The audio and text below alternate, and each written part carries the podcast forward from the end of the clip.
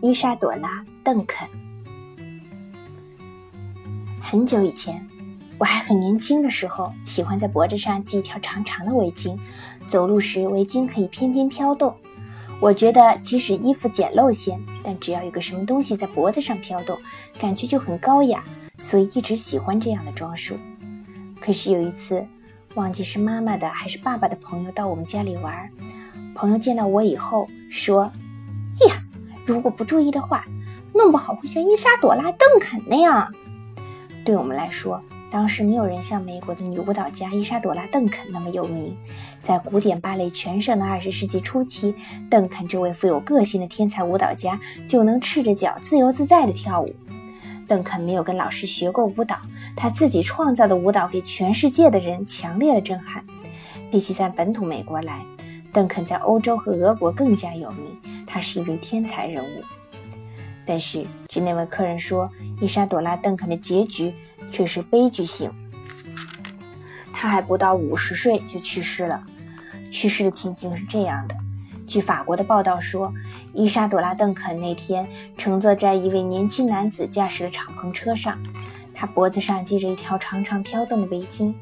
当车子快速前进时，围巾随风飘舞。他的心情很好。一定觉得这就像他年轻时代的舞蹈吧，但当车减速时，悲剧发生了。他的长围巾不再飘舞，而是垂了下来。不幸的是，围巾垂到了车子外面，被卷入了车轴里。车子又加速了，在那一瞬间，薄薄的长围巾勒住了他的脖子。于是，伊莎朵拉·邓肯就被勒死在汽车上。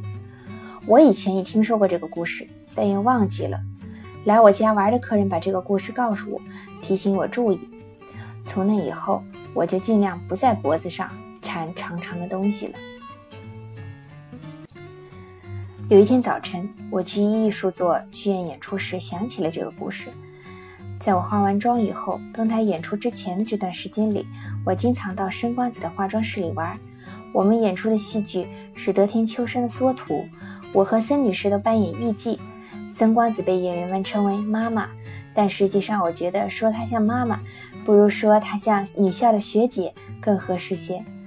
我谈起研究熊猫的话题，她听得最是津津有味。当熊猫刚来日本的时候，森光子对我说：“彻子，带你去上野动物园吧，你给我讲讲熊猫。”于是我们真的去了上野动物园。还有一次，我在光子的化妆室读周刊杂志，看到一则广告。上面先是一张秃头的人的照片，然后是一张长着浓密黑发的人的照片。过去曾经有一种叫做生发药的东西，于是我说：“光溜溜的秃头涂上生发药，头发就能长这么好？肯定是在撒谎嘛！其实应该是涂了生发药，头发才秃的吧？但那样就跑败了。照片说涂了药就长出头发，其实应该是把照片反过来登的，一定是这样。”光子从旁边瞥了眼杂志，一边往脖子上涂白粉，一边干脆地说：“彻子，那不是生发药，而是假发广告。”的确是这样。我仔细一看，那确实是假发广告。现在这样的广告并不稀奇，可当时男用假发的广告却非常罕见。每当这种时候，光子总是非常幽默的、毫不留情地一一更正我，实在是很有意思。我们经常哈哈大笑。有一次，还是在光子的化妆室，他请我吃巴硕橘。我非常喜欢巴硕橘，吃得飞快。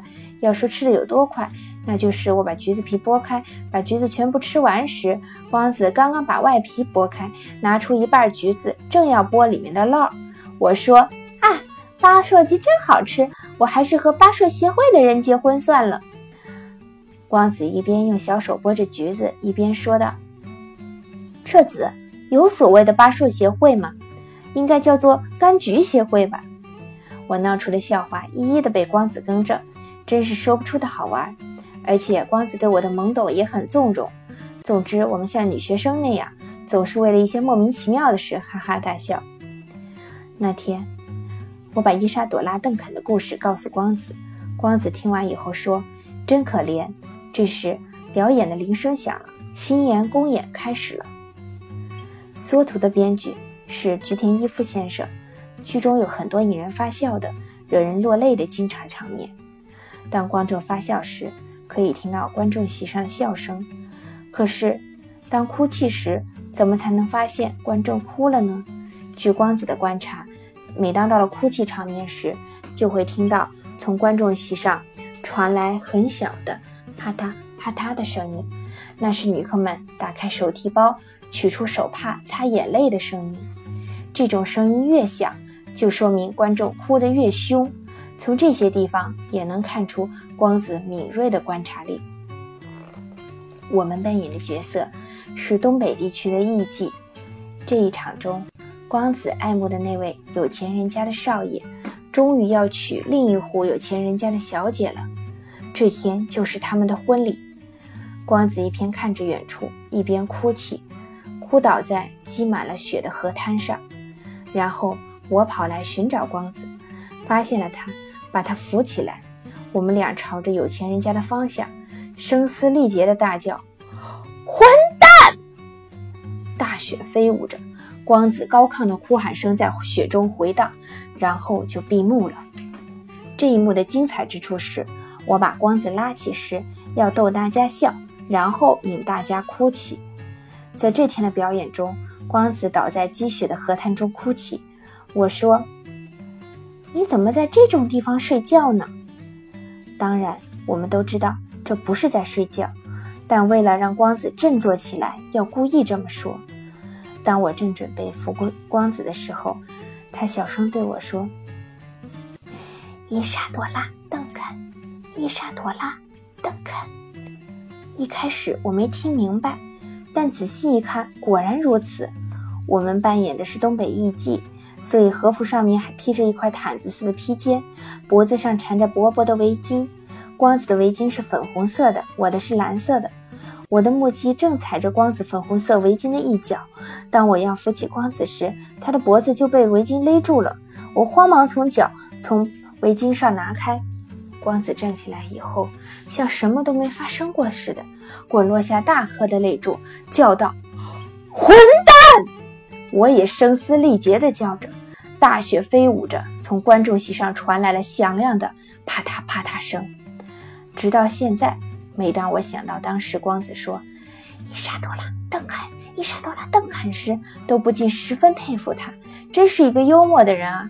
他没有说“这次我的脖子被缠住了”，而是在一瞬间就想到了那天我讲的伊莎朵拉·邓肯的故事，并立刻说了出来，真是机敏啊！